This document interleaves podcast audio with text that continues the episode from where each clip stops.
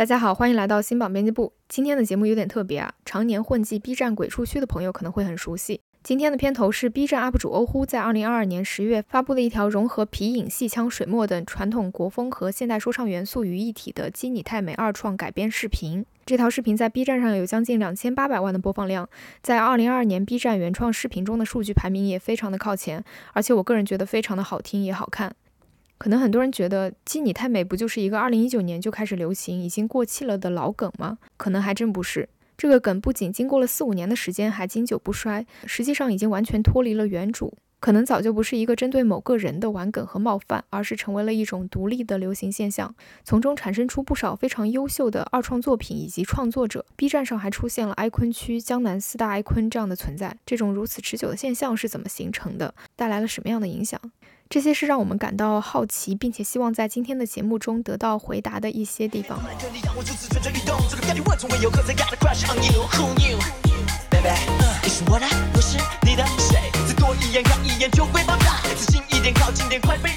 今天我和卷毛邀请到了 B 站哀坤区知名 UP 主，传说中的江南四大哀坤之一 Tom 老师，欢迎一下 Tom 老师。哦哦，发出大家好，我是 Tom。那我先简单介绍一下，就为什么说 Tom 老师是 B 站哀坤区比较有代表性的一位 UP 主呢？主要是因为他从一九年就开始在 B 站上发布和基你太美这个梗有关的视频了，而且他还发起了只因王争霸赛这种组织大批网友进行二创玩梗的活动。结合网友的话来说，可以说是昆流在 B 站形成有组织的成体系的玩梗文化背后。比较主要的推动者之一，是的，所以汤姆老师呢也被网友称之为埃坤教父哦，就真的是唱跳、rap、篮球是全能的。他的教学视频也拿下过 B 站的排名第一啊，播放量很高啊，还有团体版的翻跳视频也是有近千万的播放。嗯，不过在成为埃坤之前，我们汤姆老师其实是一个绘画博主，发过一些自己的绘画作品。那我们就先从这里开始聊吧。可以聊一聊，就是您最早呃是怎么决定去做自媒体的吗？其实这个东西我也没有说是想下一个决定一样。去年六月份的时候，当时正是上海这个封控期间嘛，然后我在家里工作干完了，就感觉很无聊，也没什么事情干，然后我就想干脆利用这个时间，对吧？反正不能出去玩，然后在家做做自自媒体啊，做做视频，说不定会有啊我意想不到的一些成果吧。当时做的时候也没有说太功利啊，只是说去尝试。嗯，但是我也不知道它具体能给我带来什么。嗯，就是一直是业余时间去做的。对的，对的。到现在还是业余，没有全职说。我现在的话就不是，现在的话基本就是大部分的时间会去想着怎么去做自媒体这样子。现在就不去上班了，画画的时候就接一些外包呀、单个的这种单子。我感觉比原来是开心一些的。原来的话是在一个固定的项目组里，这一个项目就等于是把你。绑死了，你就是只能去做一些特定内容、特定的模块。如果说这个项目吧，你进去以后发现你不喜欢，或者说他实际给你的工作内容不是你预期中的那样，就会感觉不太快乐了，也有点背离自己当时进入游戏行业的这个初心嘛。那你在嗯发视频最开始发的时候，应该还是在上大学的时候吧？没有对工作，那那个时候你是怎么？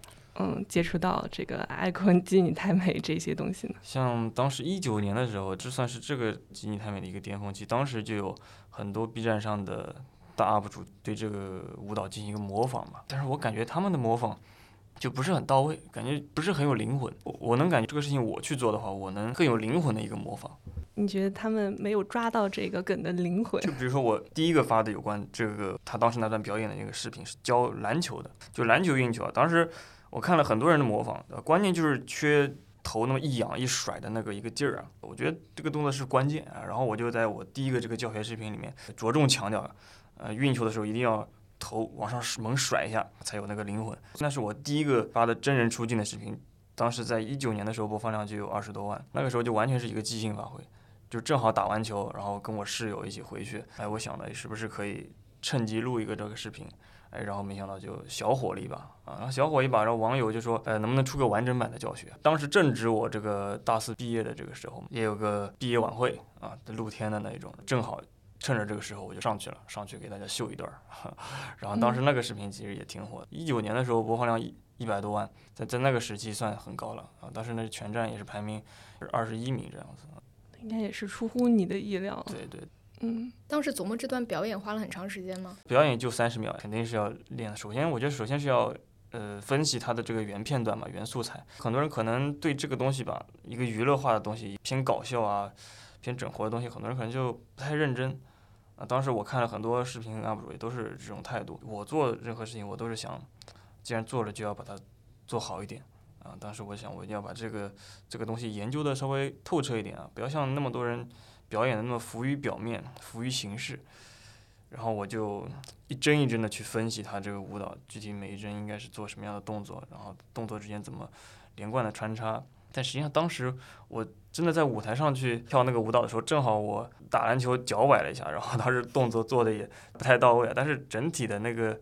节奏跟效果还是没达到我的预期的，就主要是呃，很多人看到可能会觉得大家模仿的一般，但是真的像你这样一帧一帧去分析、认真去对待这件事情的人真的少了。就是你当时的心理动机是什么呀？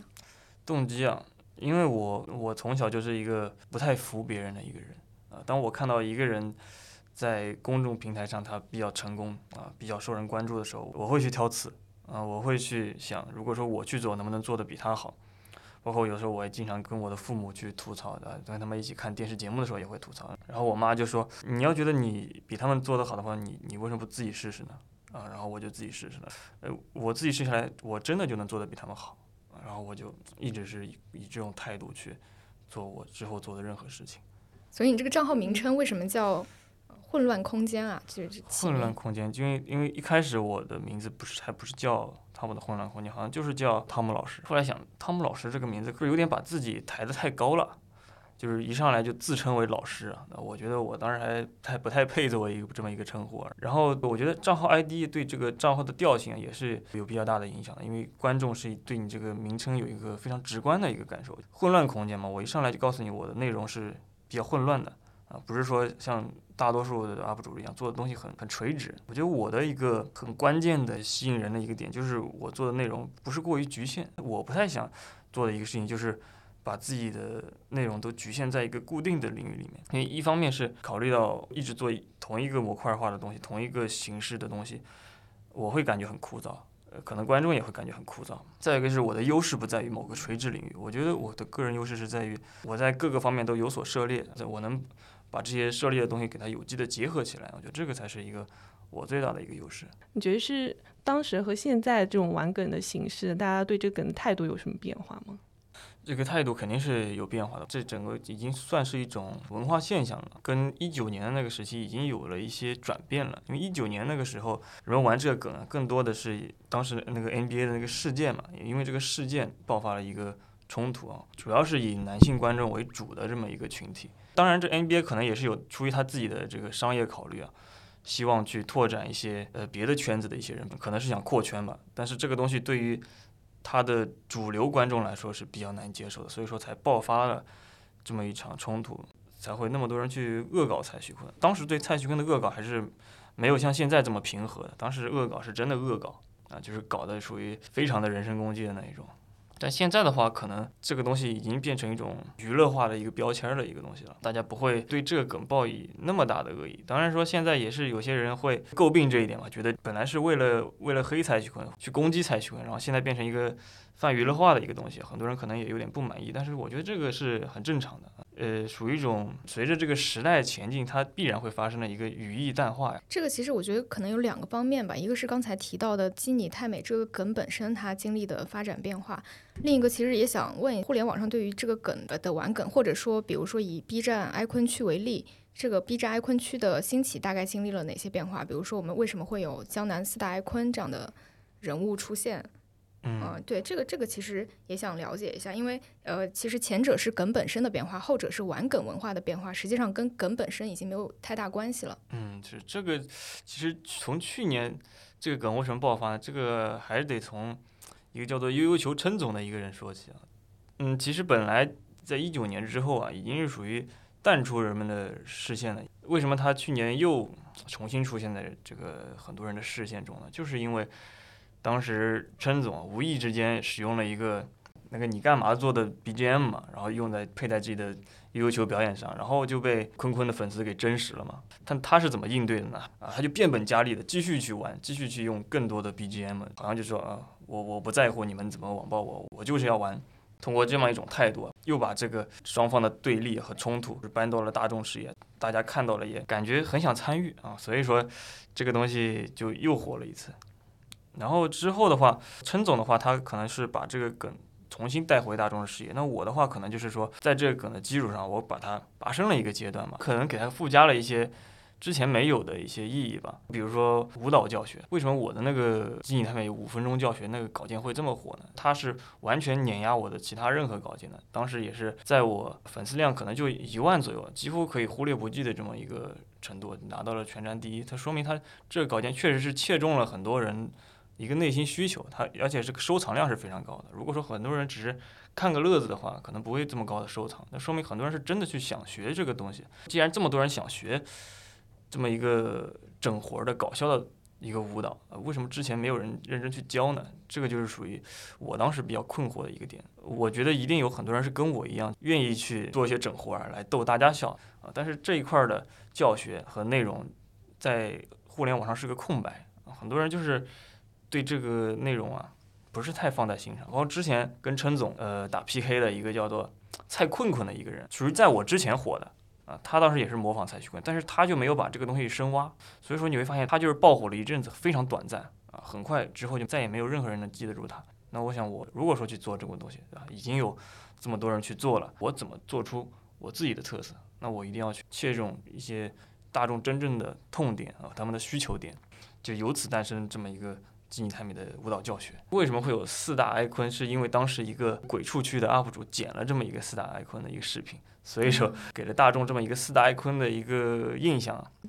那你刚才也提到嘛，就是你的那个舞蹈视频，它的收藏量是很高的，就是大家对它其实是真正有想学这个舞蹈的需求的。就是有没有想过，比如说，或者是你的一些粉丝里面，他有没有跟你交流过，想要学习这个舞蹈的这个心理动因是什么？这个东西为什么？为什么我觉得这个是很多人的痛点呢？你看现在跳这个舞的很多都是一些男同学啊，像咱们以前啊，你让一群男同学。去表演节目、表演跳舞，可以说是处于天方夜谭了，对吧？几乎没见到过，有也是那种已经训练的非常完备的，啊，从小学习舞、街舞的那种跳得非常好的一些人。但是这个东西对于普通人来说门槛太高了。那这个舞蹈就是一个很好的一个契机啊，可以说是很多人、很多男同学人生中学习的第一支舞蹈，它可以说算是一个启蒙舞蹈了。因为跳这个舞啊，它并不是说很多人会以专业的眼光去评判你，大家也觉得你跳这个舞是一。整活儿想逗大家笑，但实际上这个舞它确实是需要我们身体的一些灵活性，也需要我们认真的去研究啊。那很可能这个舞就是对很多人来说是一个启蒙。你看 B 站现在那么多人去跳这个舞，不仅是男同学，也有女同学去跳这个舞啊。确实来说，它这个舞激发了很多人对舞蹈的一个兴趣，这个东西是不可否认的。就是它的难度相对来说没有那么高，然后它热度又比较高，就是大家都知道有这个舞，是的。然后你跳，大家会觉得你是一个挺有意思的人，这样。对，其实很多人想展示自我啊，想在这个表演节目的时候秀一把的这种需求，在之前很长一段时间是难以被满足的，因为你想要展示，很多人很羞于展示自己。但是这个东西，它不会太需要你有多么高的专业素质，只需要你稍微研究研究啊，练一练啊，就可以上台去表演。这个就是一个很好的一个契机。这个梗其实是后来有很多超出这个梗本身的一些意义所在。对，嗯，你刚刚说到了，其实你的舞蹈教学其实是帮助更多没有什么舞蹈基础的，能够更容易的加入这种二创的，嗯，让自己有个参与感。嗯，对，因为我们之前看到了很多播放量很高的视频，其实都是鬼畜类的视频，你要去剪辑，其实我觉得还蛮难的。嗯，嗯那你印象深刻的一些这种二创的作品或者博主，你比较想推荐的，可以介绍一下吗？但这个就不得不提到一个叫做欧呼的一个鬼畜区 UP 主，他之前做的一个基尼泰美 MV 啊，我觉得是非常棒的，因为他。不仅说是局限于玩梗，他那个东西，如果说以商业标准去看，觉得这个东西，如果说一个游戏公司啊，或者说一个动画公司需要找人去找团队去做这么一个东西，我感觉成本都是非常高的。我觉得他那个也是有正向的意义的。我觉得就很好听，而且我觉得还有一个叫红豆稀饭中的对啊 UP 主，他创作的有几条视频也还挺好听的。嗯，那你之前提到是去年你有空闲的时间了，然后你再去做这些视频，那其实。嗯，你有那么多的才艺，你有那么多的选择啊，在内容上面，你可以找到一个，比如说变现更强，或者说是更主流一些的赛道去做。那你怎么想到我就一定要跟这个梗坚持下去，我就继续做这个梗？就还是之前讲到的吧，我希望就是说能做出我的一个特色吧。但是这个东西，呃，很多人觉得你做这个东西对吧，纯粹是玩梗，能有什么特色呢？但我觉得可能还是对于这个梗的一种偏见吧。哎，这个梗实际上它看似啊是一个娱乐化啊，不是那么上得了台面的一个东西，但实际上它包含的内容其实挺多的。从这个元素材来说，对吧？唱跳 rap 篮球，就一下就有四个素材。同时呢，它背后还有啊，还蕴藏着更深刻的一些文化圈的冲突啊，也是可以深入去挖掘一些知识区的内容。所以说，我觉得光是这么一个素材啊，它就可以挖掘出啊音乐、舞蹈，甚至绘画，任何的视听表现的一些内容，甚至说是一些知识。一些社会分析这些内容都可以去做，这也是为什么我嗯一直去做这个内容的原因。就还是之前说的嘛，我我是各方面都有所涉猎，这么一个梗呢，我感觉就可以完美的融合我的这些个人能力。那如果说像其他的，比如现在比较火的这个九软大厂，那这个东西对于我来说，它不是一个很好的素材，因为它比较局限啊，你基本只能用这个梗去做一些鬼畜啊，或者说顶多是一些剧本演绎，怎么去融入一些呃。个人的才艺呢，这个是比较难的，或者说一些更为深刻的一些社会分析，那就更难了。所以你能持续玩这个梗，其实也是因为这个梗要素过多，要素太多。嗯，跟自己也适配，就它二创的空间是非常大的。对的，对的，就等于它的二创空间就是完美适配我的一些个人能力。那从一九年玩梗到后来一直到现在玩梗，你对这个梗，我我感觉可能都玩出感情来了，就是你对他心理上有一些什么样的？转变吗？其实我一开始做的时候也并没有想那么清楚，我也没有想到我后面还能给这个梗深挖这么多东西。包括当时我一九年到之前的二二年中间隔了这么久，我都没有再去做新的内容，因为可能当时也是思维比较局限吧。我也觉得这梗其实没什么好深挖的。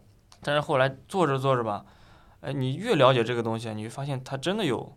很多东西是可以深挖的，然后才诞生了后面那么多的，包括我去分析《金鸡太美》这个梗背后的文化啊，还有它背后的一些事件啊，甚至说我真的去把这个舞认真的从头到尾给它学了一遍，并且组织了一群舞蹈区的 UP 主去合跳了一个正儿八经的舞蹈啊，这都是我以前没有想过的，我以前也没有想过我我作为一个绘画的一个。工作者，某一天竟然能上这个哔哩哔哩，成为舞蹈区的一个算是代表性人物吧。舞蹈区会画转舞，一些命中注定的。对我以前从来没有想过我能去跳舞啊，我能给别人去展示我的舞蹈。我以为你就是出了那个教学视频之后就这么过去了，但是你后面竟然有这么惊艳的团体版的视频，那个效果我感觉说成 MV 完全 OK。这个是我有考虑过的，为什么我要这么做？我我当时就想。呃，当时也有人去艾特我去看他们那个练习室完整版，我当时一看，我觉得这太难了，我觉得我根本不可能做到，因为我我没有舞蹈基础，我顶多，我当时去教这个三十秒的那个片段，我都学了好久，那这么一个完整版，对吧？这么高高难度，然后动作幅度频率又这么快，我怎么能做到呢？呃，但是想我不这个东西不管多难我都要做，为什么我一定要做？就是因为我不希望我把这个东西仅仅停留在玩梗。啊，玩完了以后，这梗热度退去以后，大家把我忘了。呃，我一定要说是把这个梗做出深度啊，通过这个梗来吸引大家对于我这个人的一个喜爱啊，怎么怎么去让大家喜欢我？必须要传达出一些我这个人能给大家带来的一些正向的一个东西啊，就是说做事情的一个态度啊，就是让大家看到对这么一个这么一件事情啊，好像是很搞笑的一件事情，但是我认真去做啊，我依然能做出一个成绩来。啊，能给他做出一些别的东西来。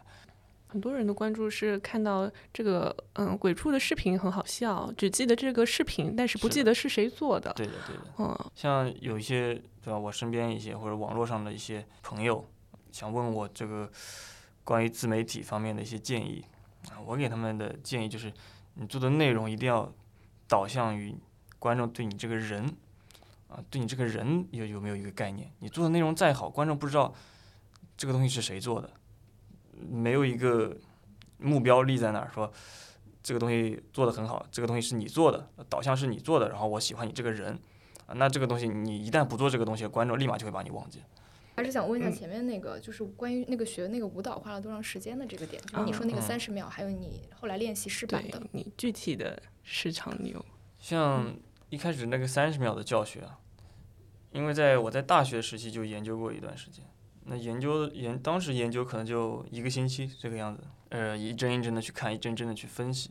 到我去年发的那个教学视频之前，一大段的时间我都是没有去接触这一块儿的东西啊。可能当时看着很多人啊又去模仿这个舞蹈的时候，我又去把这个舞蹈捡回来了，我再去认真的再分析一遍，再过一遍，然后才给大家做出这么一个教学。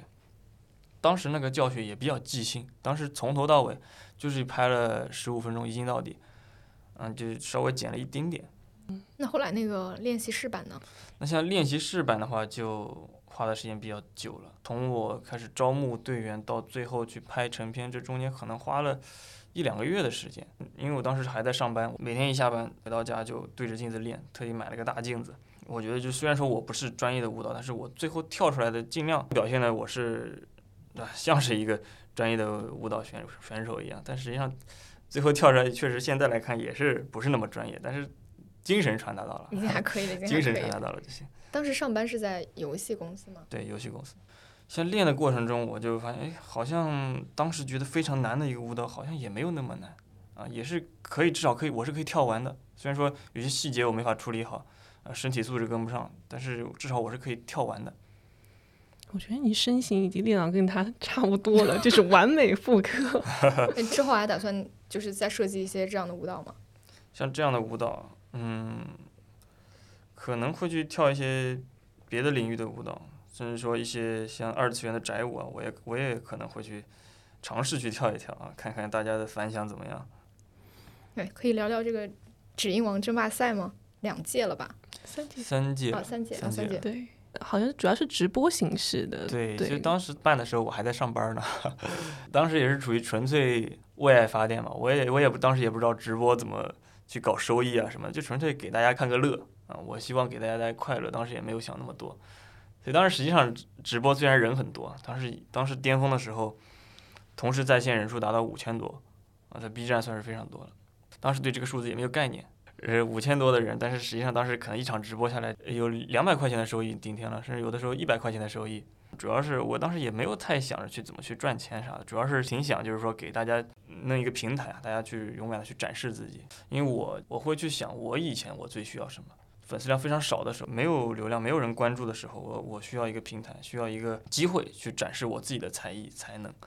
嗯，然后我就举办了这么一个比赛啊，然后确实有很多人也有这方面的需求，所以说才造成了这么一个盛况吧。你最开始举办的时候，第一届的时候，那个时候你的粉丝量大概是多少？嗯，第一届的时候粉丝量好像就就十十几万，去年七八月份左右好像是。嗯，暑假的时候正好学生们也有空。对对。所以你是在直播的时候，嗯，给大家展示这些作品，然后点评一下。对，直播点评，然后再交给我的群友啊，就 QQ 群的群友，让让他们去打分，打个平均分，最后统计一下。然后决出这个指音王，直播间的一些精彩集锦，我也会剪下来发在稿件里。对，这个我看过。但第一届的时候，我没有预期到会有这么多人看。第一届的时候，就是一个比较小范围的一个小群里，能参加的人就二三十个。办这个比赛也是挺耗精力的，特别是办到第二届、第三届人数规模比较大的时候，初赛的稿件我一天就得看两百个。我当时帮 B 站，这是拉了很多新投稿，虽然说我也我也不知道我我能帮到他们，但确实在事实上帮到了 B 站运营，拉了很多新用户去投稿。一天要看两百个稿件，看多少天啊？我看了得有三天吧。初赛选出来的一百个稿件，选出来了一个三十二强以后，再去正式的再去表演。直播表演是十六强，三十二强就是稿件打分啊，纯粹看稿件的。十六强的时候，我就让他们直播唱歌，唱昆曲。啊，你这个歌曲要是自己有创意的、自己填词的，或者说自己原创的一些歌曲才可以，还得原创。到后来，对难度这个逐渐增大。是的，像第二前三名基本都是属于创意跟唱功的结合，啊，才能拿到这个前三。那你觉得它能横跨四五年的流行的原因？对，总体来看的话，你觉得是什么？我觉得这可能就要从一些传播的角度去看了。嗯。嗯，之前也说了，九转大肠这个东西它最近很火，但是我觉得它生命力一定是有限的啊，它顶多也就存活个一两个月。包括这个这个梗元素的本身啊，于涛对吧？他可能嗯爆火也就这么一段时间，他得后面再去掏出不断的新的东西，有吸引力的东西才能持续下去。基你太美这个梗，它的传播力度、传播范围能这么广，我觉得可能是一个是线上啊，线上具备的非常多的创意元素，可以说是融入这个梗啊，在网络上可以做形式非常多的内容。还有一方面就是线下，呃，很多网络热梗它可能仅仅停留在网络层面，但是线下没法传播。但是仅仅太美这个梗，它是线下传播度也是非常广啊，甚至不需要网络。比如说大家互相见面，对吧？你你跟我不认识，大家就从可以从这个话题大家侃侃而谈，对吧？拉近一下彼此之间的距离。学校有个什么节目表演，你就可以去跳这么一个舞蹈，啊，从而让大家看到啊你对生活的一个态度，一个舞蹈的一个态度，包括它延伸的一些你干嘛呀，一些经典的语录啊，真正的 man 啊，都大家线下都可以去讨论去说啊。我觉得可能也是这个为什么能流传这么久的一个原因嘛。那你觉得是因为 B 站学生群体比较多吗？所以说它是会在 B 站爆发？像你的创作好像也主要集中在 B 站这个嗯平台。整体爆发来说，它是一个全网性的爆发，倒不是说嗯只在 B 站。关键是我的内容更多的是中长视频，一定是需要三十秒以上的内容，甚至五分钟以上的内容，才能完全的展现我想传达的一些东西。相对来说，B 站大家更关注的是 UP 主本身，他会在动态页啊看我关注的、嗯，发了什么。对，你是属于 icon 里面比较综合的，我感觉。嗯，对，就是唱歌啊、跳舞啊、篮球啊，嗯、包括包括一些填词、重新演唱啊，这些这些内容都挺丰富的吧？你在艾坤这个领域，就是练习时长甚至超过了三年多吧，三年半以上。对，是的，对，其实我看你视频的时候有个小的疑惑啊，就是你在视频里分析讲解的时候，你自己基本是不笑的。嗯。我不知道你自己有没有发现这一点，就很多弹幕都会说你好像呃看起来一本正经，然后就会很好奇你是怎么憋住不笑的。我有时候会分不清楚你到底是真的不想笑还是在憋笑。憋笑，我从来不会憋笑。那为什么我在视频里不笑呢？跟从小的成长经历有关系。我初中的时候就很喜欢娱乐大众啊，逗着大家笑啊，喜欢在课堂上讲一些笑话，接老师的梗。哎，就是说我如果接上一个梗，把班上的人全都逗笑了，我觉得很有成就感，就培养出了我能在面不改色的情况下，能说出一个很很搞笑的笑话。嗯因为其实你的视频中的这个状态会分不清楚你到底是哪一种爱坤，怎么区嗯分？直白一点，我一开始以为 我一开始以为你是小黑子。啊，真真假假，不要搞这么清楚，搞清楚就没意思了。很戏剧性，就是不管是微博饭圈的网友，还是 B 站艾坤区的网友，就是你觉得大家好像可以做到跨服聊天，根本分不清真假，但是也没有人在意真假，就是大家一真一假，真假不分，人人都是小黑子，人人都是真爱坤。这种玩梗的舒适圈是怎么形成的？可能跟蔡徐坤当时投诉 B 站有一部分原因，B 站就是一个可以说是大本营吧。蔡徐坤自己不入驻这个平台，像我在抖音上就被他的他和他团队疯狂投诉，下架我九成的视频，后面我也就不太愿意去、发有关的视频在那上面去了。说到那个艾坤的事情，因为我看到有个有一个说法叫粉黑二象性理论，这个是你提出的吗？嗯，对，是的。可以解释一下吗？呃，粉黑二象性啊，就是看上去我好像是一个黑子，但实际上呢，我是一个粉丝。那有的呢，可能是看上去是一个粉丝，但他实际上是一个黑子。去年的一个文化现象吧，像那种争吵的粉丝，我叫他们叫传统极端粉丝，因为他们是传统的那种饭圈粉，见不得别人说自己的偶像一点点不好的那种。然后如果说你说了他不好，或者说拿他开玩笑，他就会很生气，然后去攻击你，甚至去网暴你这种。那这种就是属于在互联网上比较被人讨厌的一类吧，所以说才能爆发这么激烈的冲突。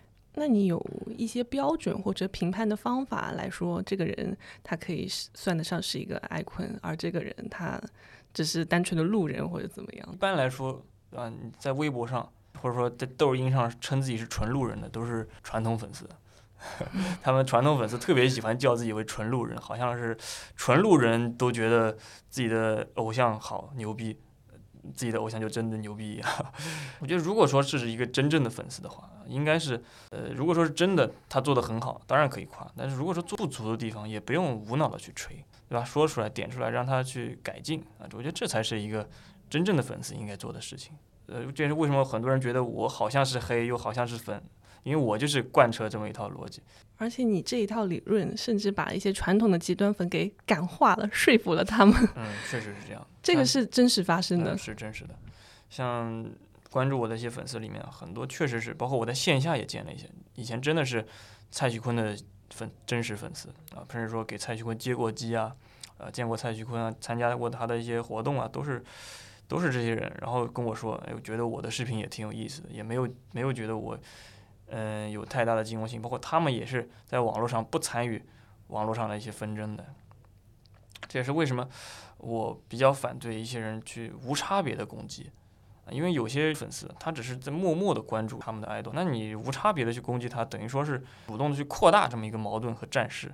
啊，这些人本来是不参与网络上的对抗的啊，你把这些无辜的人也拉进来，背离了我们当时想要的反对饭圈文化的这么一个初心呢。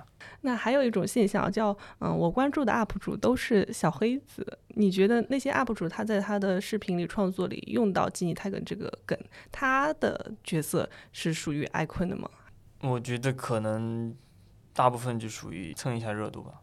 我也看过挺多这样的视频，就比如说从头到尾的，他跟他跟这个梗都是无关的，他可能一到一个特定的词汇，比如说到用到“鸡”这个词汇的时候，他突然玩这么一下，在我看来就属于一种强行破圈了，必然会使一部分对这个梗不感兴趣的一类人对这个梗开始产生反感，也属于有点太强行了。那如如果说你一开始，呃，封面标题乃至内容都跟这个梗是有关的，那当然是没有事情。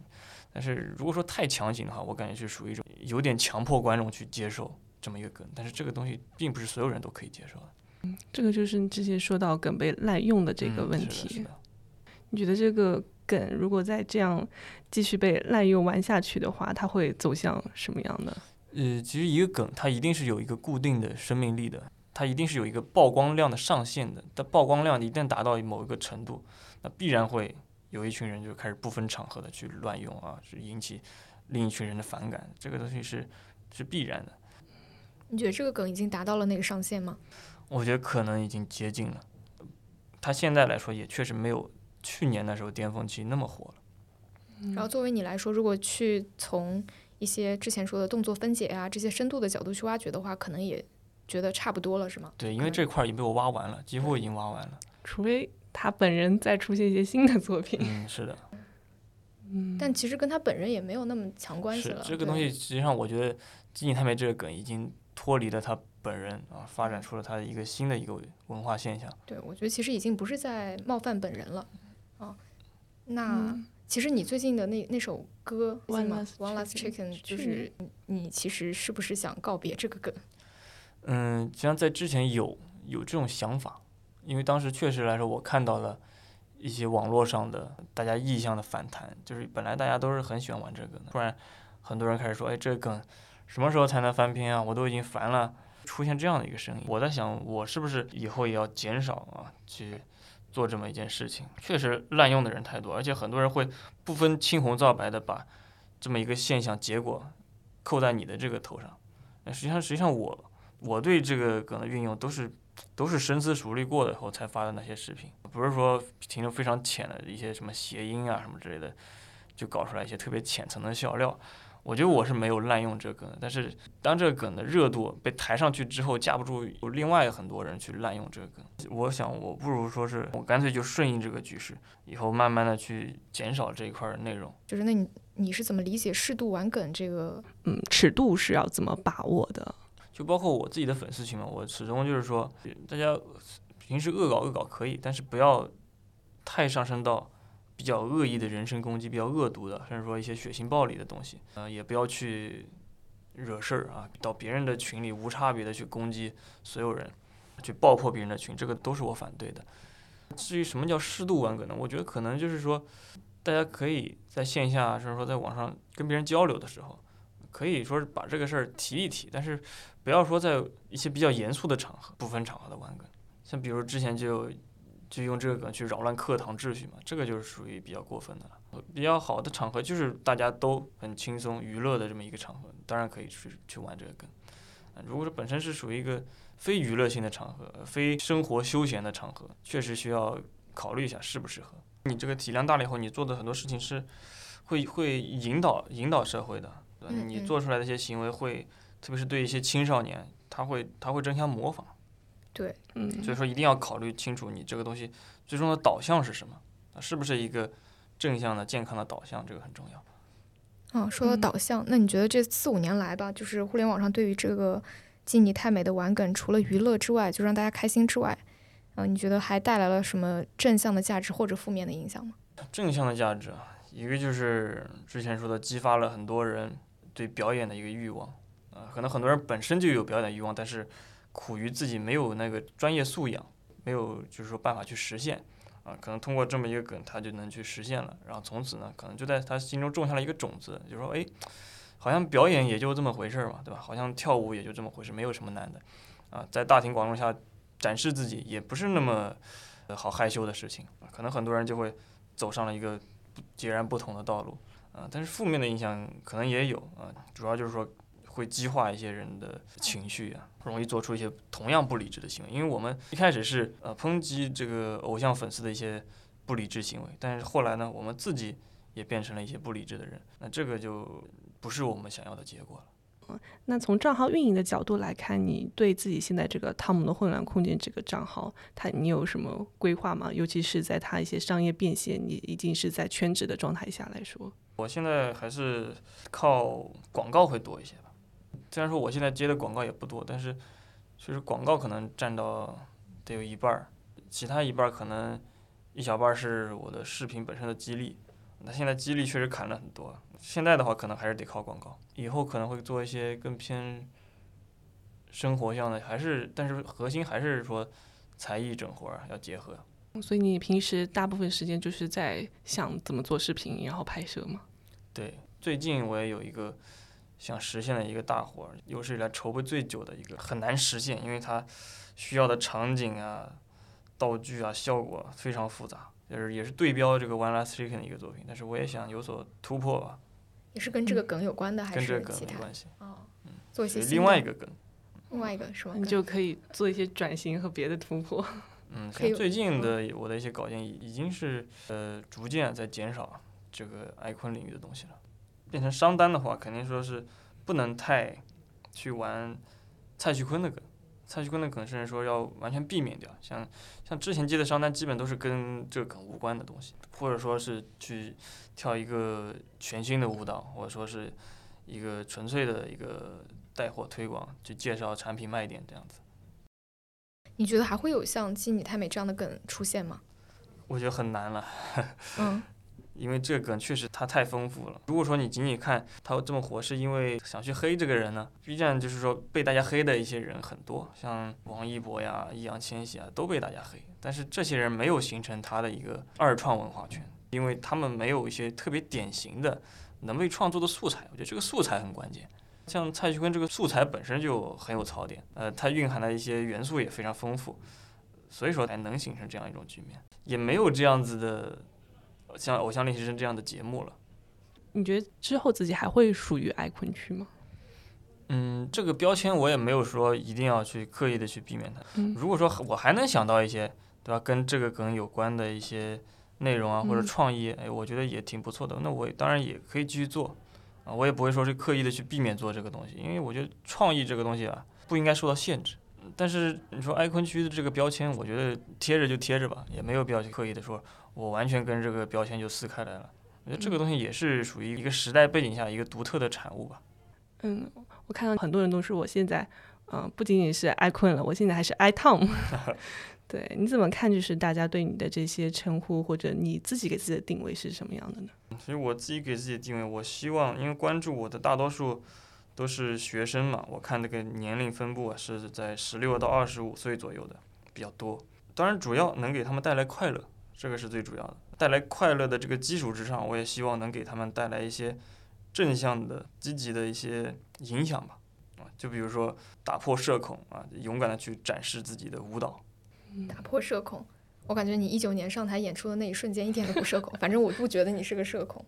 嗯，对，可能很很多人也是这样说我，但是我在那之前也是训长期训练下的一个结果。好像你们看上去比较舒适的站在那个舞台上，但实际上当时上台之前我还是很紧张啊，我得戴个墨镜，戴上帽子，我才能保证我身上上台以后不会发抖。这样最简单粗暴就是脱敏。你既然很害怕去面对大庭广众去做一些事情，就不断的去尝试。像我之前就是在大学时期加入加入一个叫歌手联盟的组织，当时有很多的校内演出，我每次都参加。哎，所以你的这些唱歌的技巧啊，也都是在大学时候练的吗？是的，因为我是很喜欢唱歌。我高中的时候我就自己组的乐队，当时唱的还是金属乐。然后我当时在高中时候就当主唱，但是我也感觉到大学的时候，我的这个唱歌技术啊，还是太业余了。所以说就是想专业的去学习一下，然后我就自己报了个班儿，学了大半年吧。就是那个 One Last Chicken，这个就是自己唱的吗？是的。这个视频我感觉你也是非常精心的制作的，嗯，是在上海，好像是杨浦那边拍的。对，杨浦滨江。其实我这个算三创了，第一个是一个叫做姚生的一个 UP 主，他发布了一个 One Last Kiss，结合他做社会摇雅俗结合的这么一个概念。第二个用他的拍摄的背景 P 了一个坤坤上去，哎，通过他这个二创啊，我就想，对吧？一个是。One Last Kiss 这个歌本身的歌词含义很符合我想表达的一些东西，还有就是这种形式雅俗结合是可以实现的。哎，那我就想我可不可以给他做一个新的创新，然后才诞生了这么一个作品。哦，生这个我之前 社会摇我也写过，属于是启发到你了。嗯，是的，是的，它就属于给我一种什么启发，就是雅俗结合是完全是可以被实现的。你现在属于什么区？生活区？我现在。就是我也不知道我怎么去，混乱区，哎，混乱区，混乱区，混乱区，混乱区。因为确实来说，你说我纯整一个区吧，生活区，好像我的别的一些东西好像也可以整啊。纯整音乐区吧，确实来说音乐区变现能力很差，我我是不太想在音乐区上花太大功夫。所以说我后面我觉得这个 MV 的这个形式不错，MV 结合融梗，结合视听元素，这就是属于。比较能发挥出我的所有特长的一个形式，但是 MV 的话，我也更倾向于会投在搞笑区一些。总之就是感觉你可能还是会倾向于搞笑区，对吧？差不多。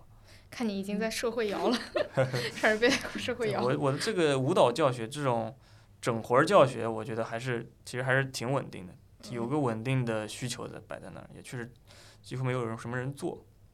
想问一个这样的问题啊，就是如果你现在的你对一九年当时正在准备。发坤坤运球教学视频的自己说一句话的话，你会对自己说点什么吗？相信自己学习的东西在将来一定会。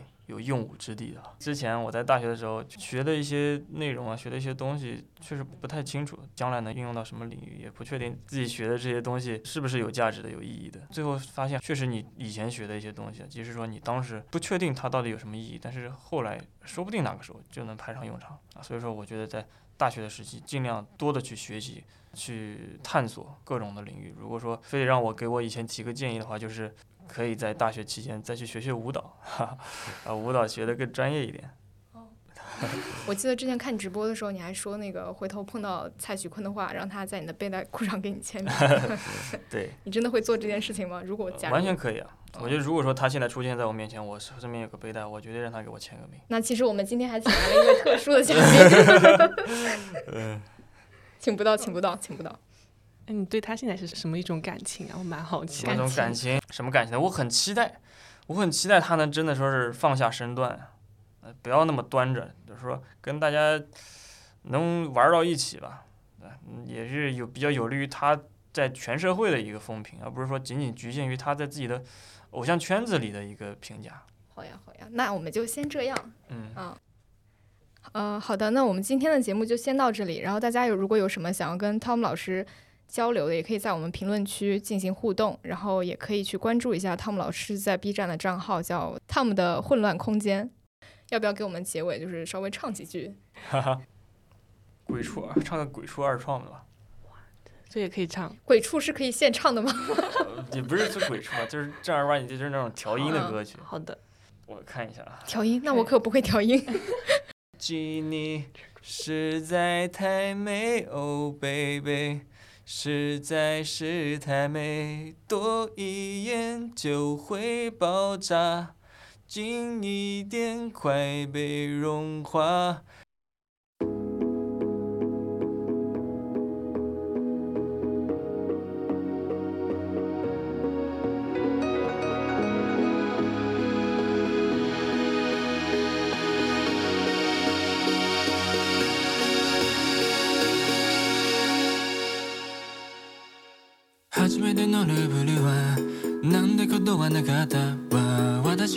モナリザもうとっくに出会ってたから。初めてあなたを見た。あの日動き出した車。止められない喪失の予感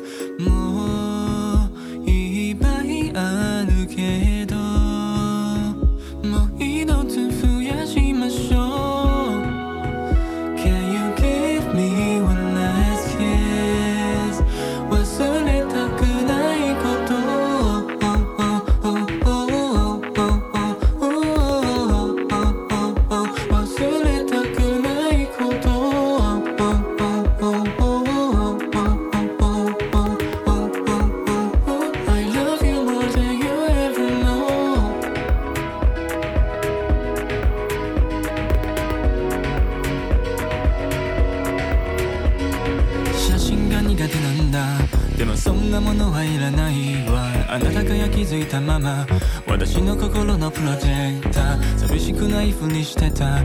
まあそんなのお互い様が。誰かを求めることはすなわち傷つくことだった。